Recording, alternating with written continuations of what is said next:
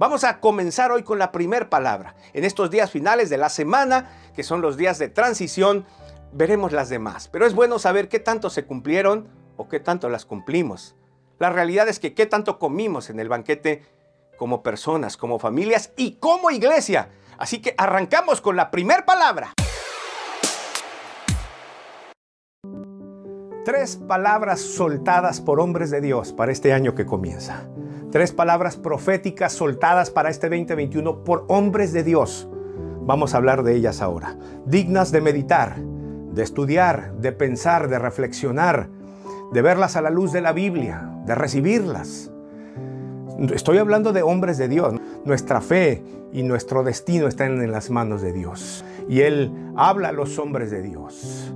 Y los hombres de Dios hablan con Él. Número uno, el 2021 será un año para llegar con el Evangelio a cada rincón del mundo. Es el año para llegar con el Evangelio a todos los rincones del mundo. En efecto, todos sabemos que a raíz de esta pandemia fuimos obligados a un encierro, a una cuarentena muy necesaria, muy lógica por cuestiones de salud y de urgencia. Fuimos obligados a estar encerraditos en casa. Y en la iglesia también fuimos obligados a suspender los cultos, nuestras reuniones presenciales.